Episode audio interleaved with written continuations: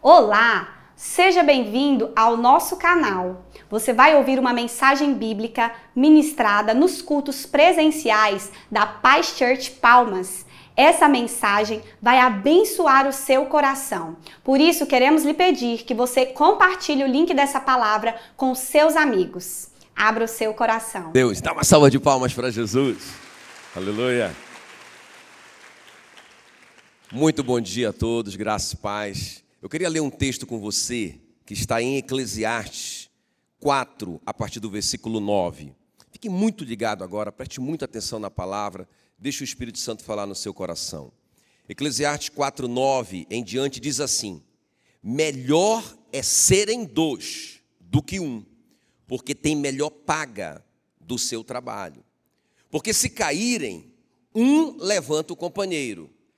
Ai, porém, do que estiver só pois caindo não haverá quem o levante. Também, se dois dormirem juntos, eles se aquentarão, mas um só, como se aquentará? Se alguém quiser prevalecer contra um, os dois lhe resistirão. O cordão de três dobras não se rebenta com facilidade. Curva a sua cabeça, quero orar por você. Espírito Santo querido, muito, muito obrigado, Senhor por esse tempo, por esse privilégio de estarmos na tua doce e poderosa presença, de louvarmos o Senhor através de canções, de podermos honrar o Senhor através do nosso investimento financeiro. Muito, muito, muito obrigado, Senhor. E também nós queremos clamar nessa manhã que o Senhor derrame sobre a igreja espírito de sabedoria e de revelação, que o Senhor fale no nosso coração que essa palavra, Senhor, seja mais do que um ensino meramente humano, mas que seja realmente a voz do teu espírito no nosso coração, a espada do espírito nos operando, nos mudando de dentro para fora. Senhor, nós te pedimos isso em nome de Jesus. Amém, amém. Se você crê na sua oração, dá uma forte salva de palmas para Jesus. Então fica muito ligado isso aqui, irmãos. Deus falou muito no meu próprio coração. Melhor é serem dois do que um. Isso aqui é um veredito. Então é melhor a unidade do que a divisão. Ok? É melhor a gente estar junto do que a gente estar separado. É isso que está falando aqui. Então a unidade é muito, muito, muito poderosa. Ela é vital. Olha só o que diz Mateus 16, 18. Eu edificarei a minha igreja e as portas do inferno não prevalecerão contra ela. Olha só. Agora, Irmãos, Satanás então não pode entrar na igreja pela porta da igreja, não, as portas do inferno não prevalecerão contra a igreja. Ele não pode entrar na igreja, ele não pode atrapalhar nada de fora para dentro. Qual é a estratégia dele? Ele tenta bagunçar de dentro para fora. Ele tenta promover divisão no meio da igreja. Isso aqui é muito forte, irmãos. A unidade é muito, muito, muito vital. É interessante, a igreja primitiva, Olha só que coisa interessante. Olha como que eles pensavam. Atos 2,42 fala que eles perseveravam na, na, doutrina dos apóstolos. O que é a doutrina dos apóstolos? Quem pode me dizer? O que é a doutrina dos apóstolos? A palavra, a palavra. A doutrina. Então eles perseveravam em quê? Na palavra. que mais? eles perseveravam na doutrina dos apóstolos, na comunhão. Olha só, no partir do pão e nas orações. Interessante. Então eles estudavam a Bíblia, eles perseveravam na doutrina, eles oravam, eles perseveravam na oração, mas tinha uma coisa que também eles perseveravam no mesmo nível, da palavra e da oração. Qual que era? A comunhão, o partir do pão, a unidade. Quem está me entendendo? Eles entenderam isso, e por causa disso, olha o que diz o versículo 47 de Atos 2. E todos os dias acrescentava o Senhor à igreja aqueles que iam sendo salvos. Então é a unidade trazia poder para a igreja. Não era só uma igreja que estudava a Bíblia, que orava muito, mas eles entenderam: a unidade é uma chave, a unidade gera poder. Então, por causa da unidade, e por causa da palavra, e por causa da oração, todo dia, já pensou, irmão? Todo dia, gente convertendo na igreja, que loucura, poderoso isso, por causa da unidade. Agora, irmãos, isso não acontece só no âmbito da igreja, ou seja, que Satanás não pode entrar na igreja de fora para dentro. Ele não pode, está proibido, irmão. Não pode. Ele não tem acesso, acesso negado. Quem está me entendendo? Não é? A Bíblia diz que para isso o Filho de Deus veio para destruir as obras do diabo. Então está destruído, não tem jeito. A Bíblia diz que ele despojou todo o principado e potestade, os expôs ao desprezo, triunfou sobre eles na cruz. Está feito. Ele não tem acesso. Deus não está lutando com Satanás, ele já foi vencido. Então ele não pode entrar, mas ele tenta dividir a gente. Agora, isso também acontece, pode acontecer na família, ok? Então, ele não pode entrar na sua casa. Ele não pode. A Bíblia diz que se o valente, bem armado, né, estiver bem armado, em segurança, está todos os seus bens. Então, você, ele não pode entrar na sua casa e bagunçar. O que, é que ele tenta fazer dentro da sua casa? Vocês estão entendendo? O que, é que ele tenta fazer? O que, é que, o que, é que ele tenta fazer? Qual é a arma dele? A divisão. Ele não pode tocar em você, está escrito. Aqueles que são nascidos de Deus, o maligno não toca. Não pode tocar em você. Mas o que é que ele faz? Ele tenta dividir a sua casa, ele tenta dividir a sua empresa. Essa é a arma dele. Ele não pode chegar lá e bagunçar a sua empresa. Você é um dizimista fiel, não é? Ele, ele, você está guardado do devorador. Ele já sabe disso, mas qual é a arma dele? Vocês já entenderam, é a divisão, é a divisão. Por isso que a Bíblia diz em Mateus 12, 25: todo reino dividido, diga todo reino. Todo reino dividido contra si mesmo ficará deserto. Então, isso inclui o reino de Deus. Porque todo reino, se o reino de Deus, ou seja, a igreja, estiver dividida, ela ficará deserta. Toda cidade, olha, aqui já está falando da cidade, do país, não é? Toda cidade ou casa, família, dividida contra si mesmo, não subsistirá. Ou seja, não vai prevalecer, vai fracassar. Ah, mas nós somos crentes, nós estamos orando, nós estamos lendo a Bíblia. Nós estamos fazendo isso, fazendo aquilo. Mas, irmão, se a gente não cuidar desse princípio da unidade, nós não teremos força nessa geração. Vocês estão começando a me entender? Por isso eu quero falar com vocês nessa manhã o poder irresistível da unidade. Amém, queridos? Estão prontos? Quero te mostrar pelo menos três coisas, a gente podia mostrar três mil, mas nesse texto que eu acabei de ler, esse texto que a gente vai olhar com muito cuidado, não é? com, muita, com muita revelação. Ele vai mostrar três coisas que a unidade produz na nossa vida, ok? Então vamos ver então comigo aqui, olhando esse texto de Eclesiastes 4, 9 em diante, três coisas que a unidade produz na nossa vida. Então a primeira coisa, grita aí comigo, restauração. Restauração. Olha o que diz aí Eclesiastes 10. Porque se caírem, então é melhor serem dois do que um, é melhor estar junto do que separado. É melhor a unidade do que a divisão. Vocês já entenderam o porquê? Agora, olha só. A primeira coisa que a unidade vai produzir em nós, Eclesiastes 4,10, porque se caírem, um levanta o companheiro. Então a gente está junto, a gente está unido, a gente, tá, a gente não está isolado, a gente não está dividido, a gente não está magoado com alguém, então a gente foi embora, a gente não quer mais saber, vamos viver sozinho para a gente não sofrer. Porque quando a gente fica junto, a gente sofre muito. Mentira do diabo. A gente cresce quando a gente está junto, amém, queridos? A gente amadurece. Não é? A Bíblia diz que assim como o ferro com o ferro afia o ferro, assim um irmão afia o outro irmão. Tem que sair faísca, aleluia. Não é? Ah, eu não quero sofrer. Não vai crescer, não vai ser útil, não vai ser afiado, não vai poder ser usado como uma ferramenta para Deus. Não é? Então, Olha o que diz então aqui, a primeira coisa, restauração, Eclesiastes 4,10, porque se caírem um, levanta o companheiro. Ai, porém, do que estiver só. Pois caindo não haverá quem o levante. Irmãos, o que a Bíblia está dizendo aqui? Que não pode haver restauração sem unidade. Escuta bem, escuta bem. Todos nós, mais cedo ou mais tarde, precisaremos, em alguma área da nossa vida, de restauração. Não sei se você pode dizer amém por isso, né? Porque, não é? Mas, mas, irmãos, eu lembro quando a gente chegou aqui, olha, quando eu cheguei aqui, não é? vou contar um segredo para vocês, tá?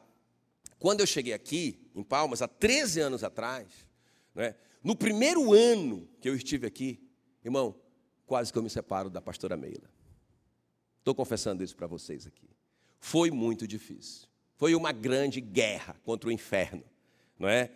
Aquele primeiro ano, junto com tudo novo, uma mudança muito grande, muito radical na nossa vida e o nosso casamento sofrendo né, um, um grande abalo. A gente dividido dentro, não é? Satanás não podia chegar e bagunçar com a minha casa, mas ele, ele lutou, não é? Para que eu e a Mila nos dividíssemos. E isso, ele foi bem sucedido nisso.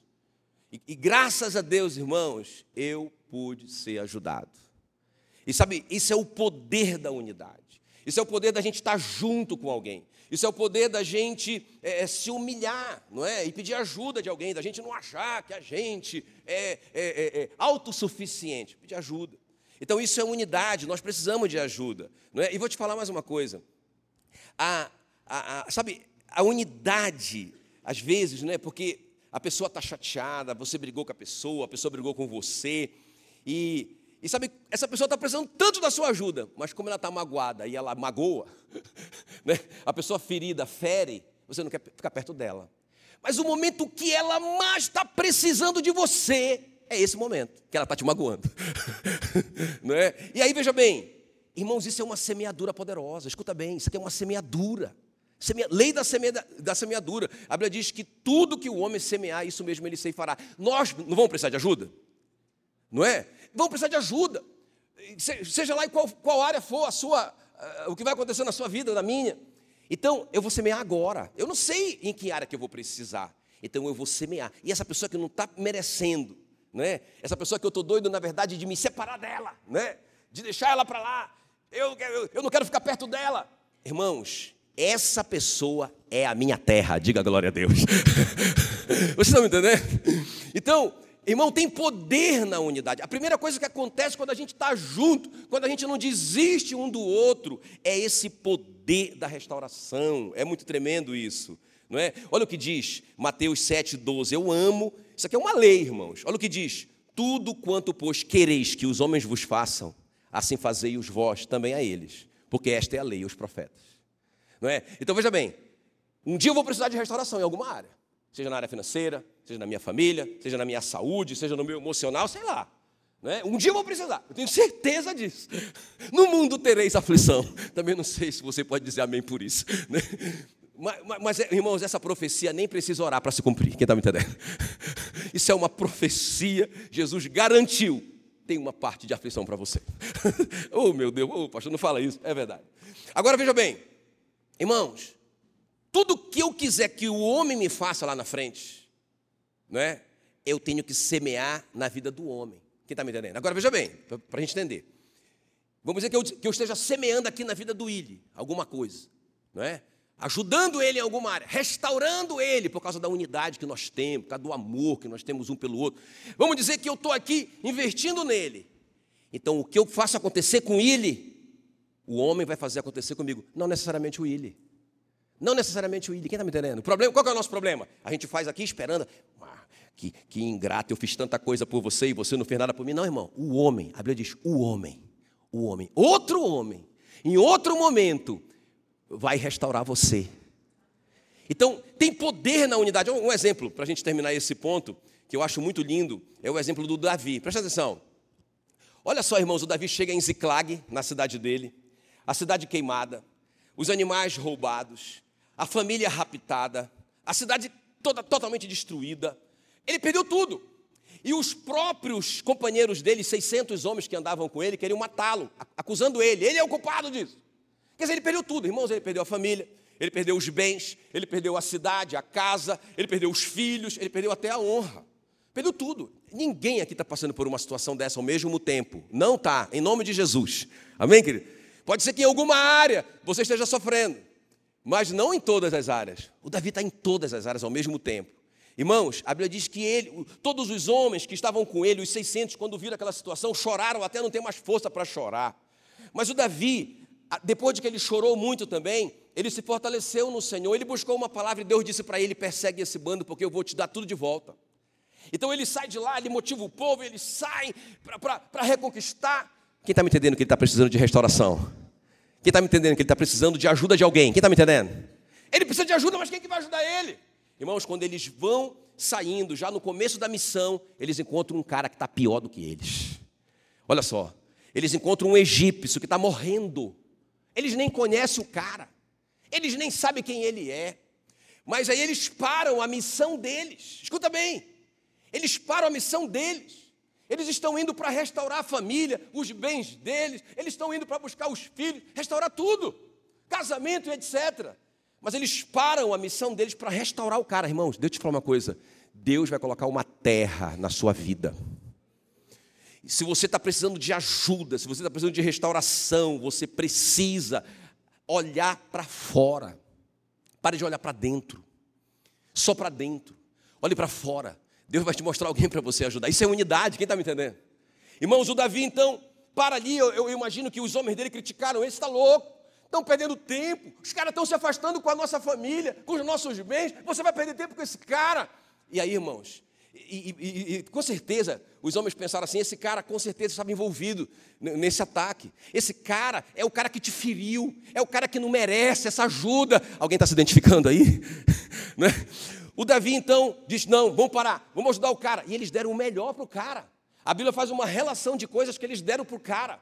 Eles não deram só uma aguinha lá, jogam uma água na boca do cara e vamos embora. Não, irmãos, eles ficaram lá até o cara se recuperar, até o cara ser restaurado. E quando o cara foi restaurado, a Bíblia diz que o Davi perguntou: Quem é você? Como é o seu nome? Ele diz: Eu sou um egípcio que fui abandonado pelo meu dono. E o que, que você está fazendo aqui? Você veio de tão longe. Ele disse: Nós viemos e nós invadimos Ziclag, a cidade do Davi. Nós queimamos a cidade e raptamos os moradores e levamos os bens. Cara, o cara que o Davi está ajudando é o cara que provocou a maior dor na vida do Davi. Quem está me entendendo? Então o Davi fala para ele assim: Você pode me ajudar. Olha quem vai ser o cara que vai ajudar o Davi, irmão. Você pode me levar até onde esses caras estão? O cara disse, mas eu estou com medo, eles podem me matar. Davi, eu protejo você. Sabe isso, irmão? Unidade. Eu protejo você, você me protege. Eu te ajudo, você me ajuda. É melhor serem dois do que um. Sabe? Não tem, não tem boa paga, não tem lucro. A gente está sozinho. Estão me entendendo? Vale a pena. O cara levou Davi até aqueles homens. Eles foram surpreendidos pelos 600 homens de Davi, apesar de serem uma minoria. Eles eram uma minoria, mas eles foram tão surpreendidos que eles foram pegos numa noite que eles estavam comemorando a vitória, todo mundo bêbado, comemorando a vitória, e foi fácil para os homens de Davi. Aliás, nem eram 600, porque 200 ficaram no meio do caminho não é? Mas a unidade é tão poderosa, irmãos. O poder de restauração da, da, unidade é tão poderoso que, mesmo perdendo 200 homens, o Davi venceu aquele exército e restaurou toda a sua família, restaurou todos os seus bens, restaurou a vida do egípcio. Foi uma restauração geral pelo poder da unidade. Vocês estão me entendendo? Pode aplaudir Jesus, pode aplaudir Jesus. Vocês estão entendendo por que, que a igreja primitiva investia tanto nisso? O que, que, que eles ensinavam? Vamos estudar a Bíblia. Vamos ler a Bíblia, pessoal. Doutrina dos apóstolos. Vamos meditar na palavra todo dia. Vamos orar. Vamos orar. Mas não esqueçam que, na, que na, no mesmo grau de importância, vamos perseverar também na comunhão e no partir do pão. Vamos ser um. Vamos ter relacionamento. Não é? Porque a gente acaba se tornando muito espiritual. Vamos ler muito a Bíblia. Ler muito a Bíblia. Vamos orar muito. Canela de fogo. Aleluia. Mas a gente não está nem aí um para o outro perdemos o poder. Porque a unidade é tão importante quanto oração e palavra. Quem está me entendendo? Muito forte isso, não é, irmão? Então a primeira coisa que a unidade faz é restauração. A segunda coisa que a unidade faz, ela produz avivamento espiritual. Está aqui no nosso texto. Eclesiastes 4,11 diz assim: Também se dois dormirem juntos, eles se aquentarão. Mas um só como se aquentará? Irmão, nós precisamos estar juntos para ter esse coração ardente de novo. para o coração voltar arder, nós temos que estar em unidade. Por que isso? Porque, irmãos, Deus se manifesta na unidade. Aliás, Deus é uma unidade, não é? Deus é uma trindade. O que significa a palavra trindade? É uma triunidade. Que a gente não, a gente não consegue entender. Mas eles são um, eles não são três. não é? E sabe, é uma unidade perfeita. O Pai, o Filho e o Espírito Santo. Ele se move assim, na unidade. Ele é uma unidade. Agora presta bem atenção. Eu estou te falando que quando a gente está junto, quando a gente está perseverando na unidade, a gente recebe essa presença que produz esse avivamento. Tem alguém me entendendo? Diga avivamento. Diga, diga restauração. Diga avivamento. Diga restauração. Agora, então, olha, deixa eu te mostrar isso aqui. Como que acontece isso? Que Deus vem na nossa vida e nos aquece porque nós estamos juntos. A Bíblia diz, irmãos, em 1 de Pedro 2,5 o seguinte: olha, também vós mesmos, como pedras que vivem, sois edificados casa espiritual. Então presta atenção. Nós aqui, cada um de nós é uma pedra viva. Diga, eu sou uma pedra viva. Você é uma pedra viva. Você não é um tijolo, porque o tijolo é feito pela mão humana. Você é uma pedra. Uma pedra que vive. E a Bíblia diz que Deus está edificando para ele uma casa espiritual. Então ele está ligando a gente pela unidade.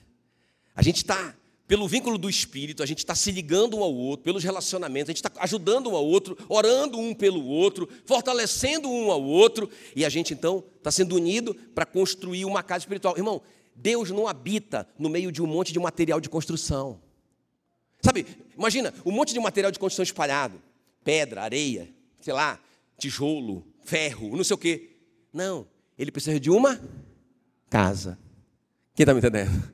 Sabe, e a casa é construída assim. Quando nós nos ligamos, aí a glória dele vem. Por isso que a gente esquenta. Quem está me entendendo?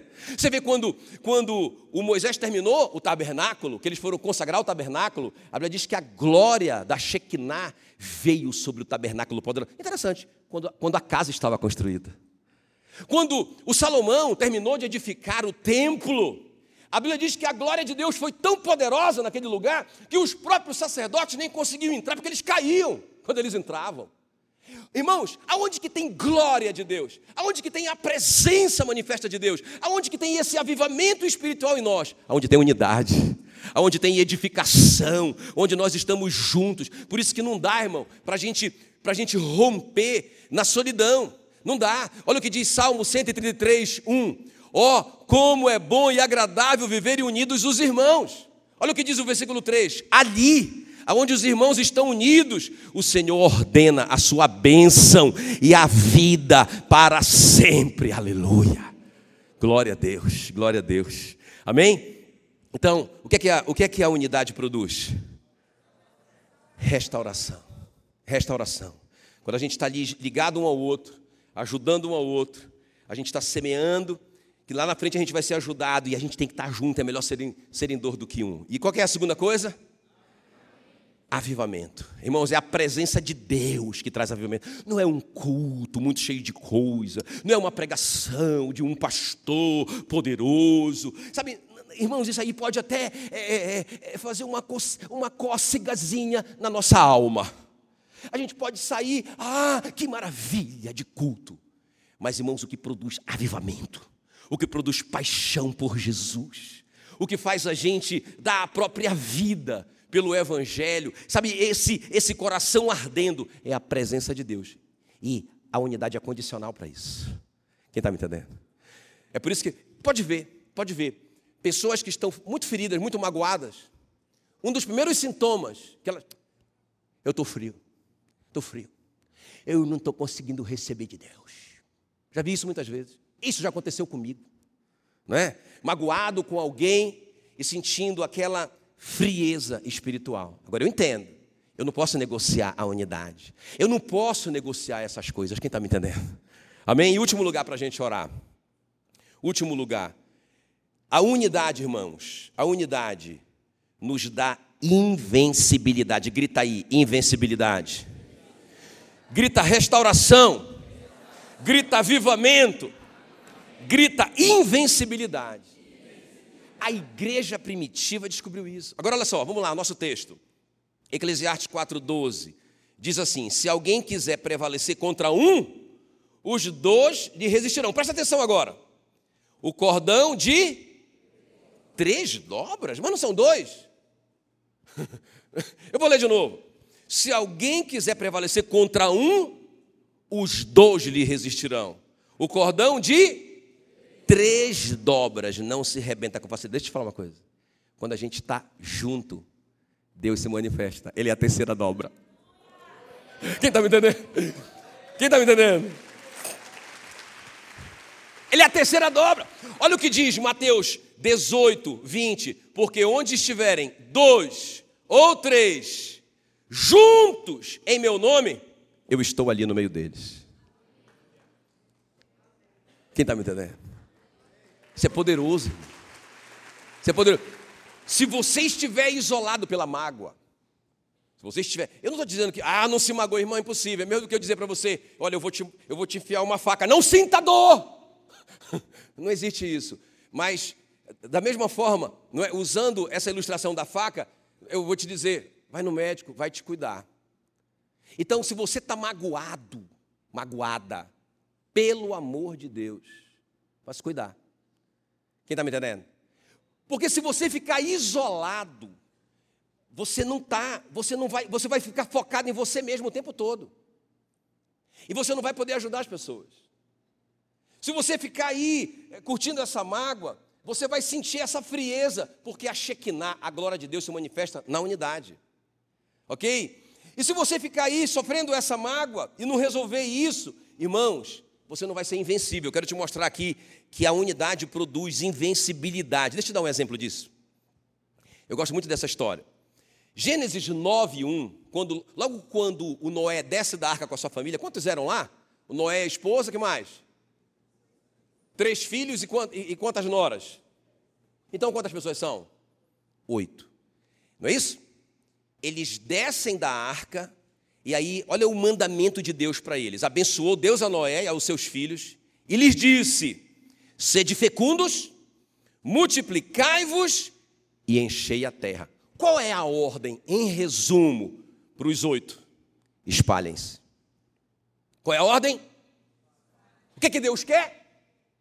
que eles se espalhem, que eles se espalhem, que eles se espalhem, que eles se espalhem. Mas olha o que o homem vai começar a fazer. Gênesis 11, 4. Eles disseram: Vinde, edifiquemos para nós uma cidade e uma torre, cujo topo chegue até os céus, e tornemos o nosso nome famoso, para que não sejamos espalhados por toda a terra. O que é que Deus quer? O que é que o homem quer? Não, não vamos espalhar.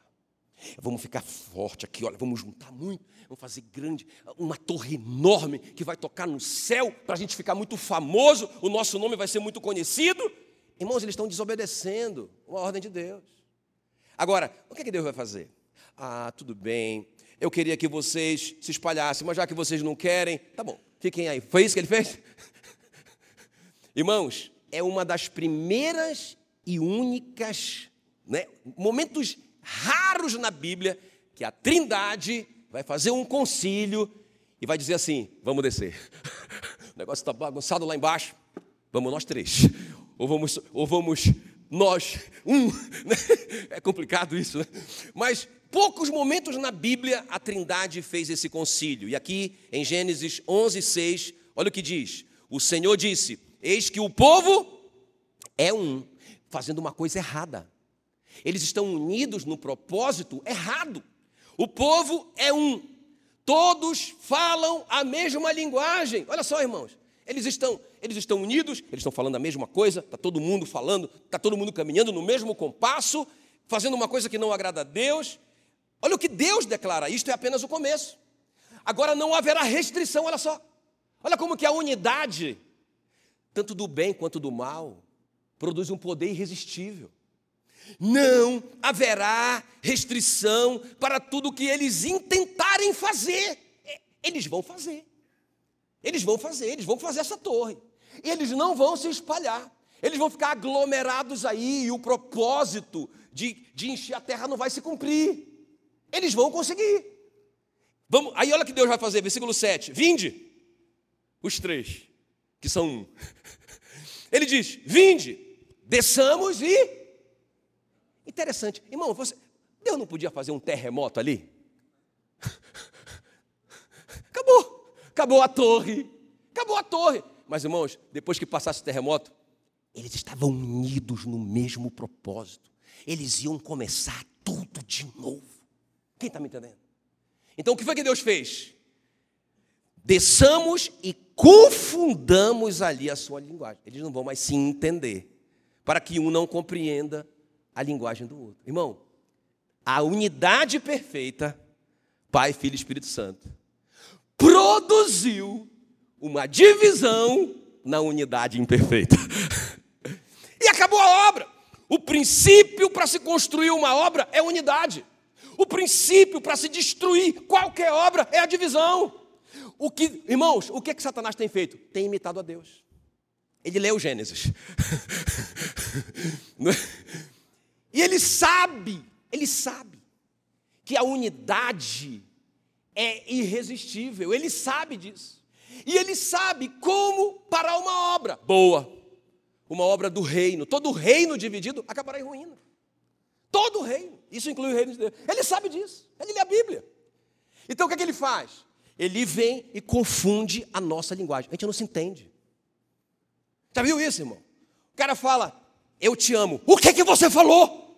Você está me ofendendo. Você me chamou de calango. Não, eu falei, eu te amo. Agora você está mudando as coisas. Cara, e o cara já saiu magoado, já se dividiu. Irmãos, Satanás está tá rindo da igreja, está rindo da sua família, está rindo de você, está tirando o seu poder, está tirando o seu poder de restauração e de restaurar, está tirando a paixão do seu coração por Jesus e pelo reino, está tirando isso. A Shekinah não consegue se manifestar na sua casa, ou na, ou na igreja, ou na nossa vida, porque nós estamos divididos. Quem está me entendendo? Irmão, isso aqui é poderoso demais. Agora, o final dessa história, Gênesis 11, 8, o Senhor então os dispersou. Ha? Dali, pela superfície da terra, e cessaram de edificar aquela cidade. Então, o propósito de Deus de encher a terra prevaleceu, aleluia. Agora, olha para mim. Vou terminar aqui. Vou terminar aqui a introdução, estou brincando. Eu vou terminar bem no horário. Agora, presta bem atenção. Quem já leu Provérbios 30? Deixa, deixa eu te dar uma pista. Fala lá que tem quatro animaizinhos, que são tão pequenos, mas eles são mais sábios do que o sábio. Quem sabe quais são esses quatro animaizinhos? Me ajuda aí. Lembra pelo menos de um. Eu ouvi, um, eu ouvi o jeco. Eu ouvi o jeco. O jeco é, é uma espécie de calanguinho, mas ele é domesticável. Né? A Bíblia diz que ele é sábio porque ele está entre os reis. Ele mora nos palácios. Então é um cara sábio. Ele sabe escolher as amizades dele. Quem sabe de, quem sabe de outro? O coelho. Obrigado, eu vi uma voz de criança dizendo o coelho. E por que, que o coelho é sábio? Que a Bíblia diz. Esse coelho aí é o coelho selvagem, porque ele habita no meio das rochas. Então, irmãos, os predadores dele não conseguem pegar ele, porque ele consegue é, correr no meio das rochas e ele consegue se esconder e os predadores não conseguem pegar. Por isso ele é sábio. Qual é o outro, o outro, o outro animalzinho? A formiga, a formiga. Por que a formiga é sábia? Quem sabe? Porque ela junta no verão. Isso fala de juventude, né? A gente ajuntar na juventude para usufruir na velhice. Isso é sabedoria. Quem está me entendendo? Agora, irmãos, o quarto animalzinho que é mais sábio do que o sábio, sabe qual é? O gafanhoto. E por que, que o gafanhoto, a Bíblia diz que ele é sábio? Porque ele só ataca em grupo. Quem está me entendendo? Porque ele não vai sozinho. Ele sozinho ele não faz nada. Mas uma, uma nuvem de gafanhotos der, der, derruba uma lavoura inteira. Quem está me entendendo? É sabedoria a unidade. É isso que a Bíblia está dizendo. Aí olha só. Jesus, eu ouvi, eu ouvi uma história interessante. Que o, o cara foi no hospício e quando ele chegou lá no hospício, ele percebeu um detalhe. Ele falou: Cara, vocês são 13 funcionários aqui, entre, entre guarda, médicos, enfermeiros. E, e são mais de 200 internos. São mais de 200 loucos. Vocês não têm medo, porque se eles se unirem, eles derrubam vocês facilmente. Aí eles falaram assim: não tem esse perigo. Por quê? Porque louco não se une. Por quê? Por que, que louco não se une? Porque louco não pode ser persuadido. Uma pessoa sábia, ela analisa e diz: É, eu estou errado. O louco, se ele acredita que ele é Jesus, ele vai ser Jesus. Eu sou Jesus. e você não consegue mudar de opinião dele, que está me entendendo? Ele é louco. Então ele nunca vai se ligar a ninguém. Ele nunca vai ser capaz de se relacionar, porque relacionamento tem dor. Porque relacionamento tem discordância. Irmão, a sabedoria é a gente saber viver com os diferentes da gente.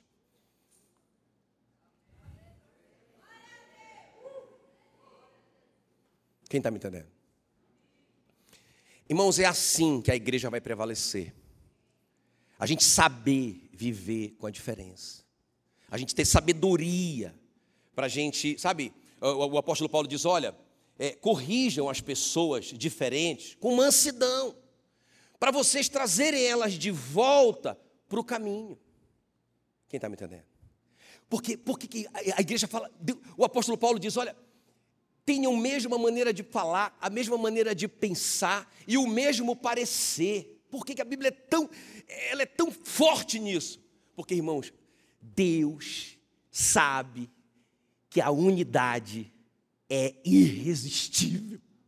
Tem restauração na unidade, tem avivamento na unidade, tem irresistibilidade né, na unidade. Agora, deixa eu só responder uma pergunta, pastor: como que eu ativo esse poder irresistível da unidade? Vocês já sabem, mas eu vou só relembrar. Beleza, entendi. Eu quero isso. Como que eu faço? Onde que eu aperto? Não é? Onde que eu aperto? Então é, quando a gente, como que eu ativo o poder irresistível da unidade? É através do botão do perdão. Quem está me entendendo?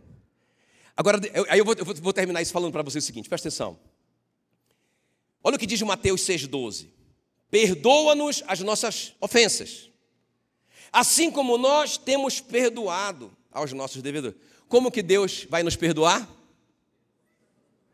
Como nós estamos perdoando. Quem está me entendendo?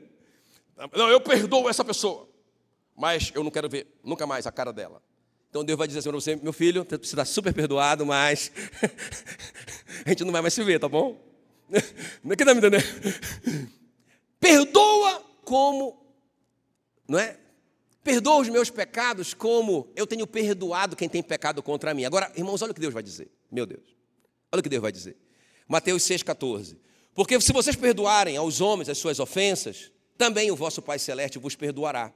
Se, porém, não perdoardes aos homens as suas ofensas, tampouco o vosso Pai vos perdoará as vossas ofensas. Meu Deus, escuta bem, quando eu comecei a ler isso, eu, eu era bem novo na fé, isso não batia, não é? Com aquele ensino que eu estava aprendendo sobre a salvação pela graça.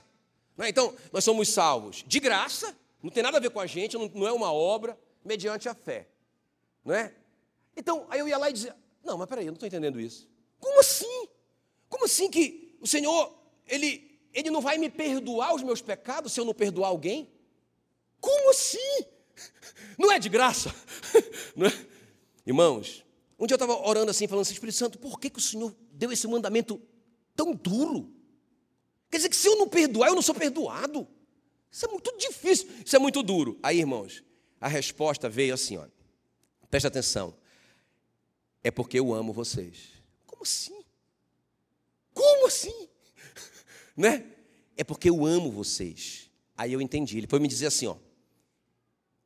Quando eu não perdoo o meu irmão, o que acontece? Olha só. Primeiro, Satanás prevalece. Olha o que diz 2 Coríntios 2:11. Eu quero que vocês leiam. Para que Satanás, é, perdoem uns aos outros, ele fala, o apóstolo Paulo ensina. Perdoem uns aos outros para quê? Para que Satanás não alcance vantagem sobre vocês.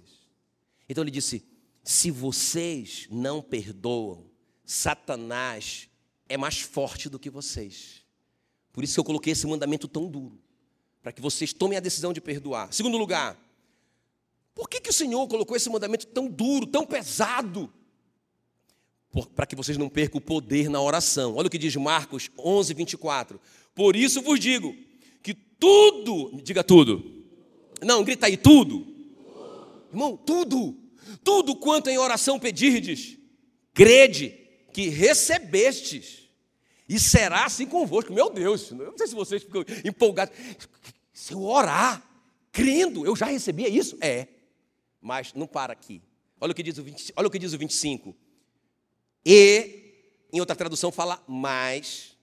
Quando estiverdes orando, se tendes alguma coisa contra alguém, perdoai. para que o vosso Pai Celestial vos perdoe as vossas ofensas. Então, irmão, eu oro e creio que eu recebi, é meu. Mas se tiver alguém entalado na garganta, a minha oração não tem poder. Meu Deus, isso é o amor de Deus. É por isso que ele diz: se vocês não perdoarem, eu não perdoo vocês. Aí ele nos obriga, por amor. É igual o pai que fala assim: se você passar esse ano, eu te dou uma bicicleta. Ele já ia dar a bicicleta de qualquer maneira, irmão. já estava no, no orçamento. Mas o que, que ele está fazendo? Vai ser bom para ele. Ele vai estudar mais. Vai ser bom para ele. No final, ele ganha a bicicleta e conhecimento. Porque ele se esforçou. E Deus diz: perdoem, porque senão eu não perdoo vocês. Mas quando eu perdoo, irmãos, eu prevaleço contra Satanás. O, o, amor é, o amor é a bandeira do Evangelho. A minha oração é poderosa. E por último, por que Deus colocou esse mandamento tão pesado? Porque a divisão é pecado, sabia? Como assim, pastor? É pecado? Eu tá magoado e tá dividido? É, vou te mostrar. Jesus orou assim, olha, João 17, foi a última oração dele. Ele vai encerrar a vida dele com essa oração. E ele vai dizer assim: olha, é, João 17, 11: Pai Santo, guarda-os em teu nome, que me deste, para que eles sejam. Jesus orou pela unidade da igreja. Interessante. Agora, olha o 23. Que eles sejam aperfeiçoados na unidade. Ele vai dizer mais: para que o mundo saiba que o Senhor me enviou. Se eles forem um, o mundo vai saber. Agora, irmãos, se é a vontade de Jesus que a gente seja um, vocês estão entendendo que quando eu não sou um com meu irmão, eu estou desobedecendo a vontade dele isso é pecado? Tem escolha para nós? Não, né? Não tem escolha. O poder da igreja está na unidade. Satanás não pode entrar de fora para dentro, ele pode tentar bagunçar de dentro para fora. Assim na sua casa, não é? Mas se a gente perseverar, tanto quanto a gente persevera na palavra e na oração, na unidade, irmão, nós vamos, nós vamos ter poder de restauração, nós vamos ter o nosso coração ardendo de novo. E que mais? Que mais? E nós vamos ter essa. Satanás não vai poder prevalecer contra nós. Eles são um, falam a mesma linguagem, não há restrição para eles. É a igreja. Aleluia. Como que eu ativo? Como que eu ativo esse poder? Como que eu ativo esse poder? Perdoando. Perdoando. Perdoando. Perdoai-vos uns aos outros como Deus em Cristo nos perdoou. Quem somos nós, irmãos? Quem somos nós? Não é? Às vezes, eu, às vezes eu mesmo me pego, tipo assim, é, dentro do meu coração, é, com uma atitude com o irmão ali.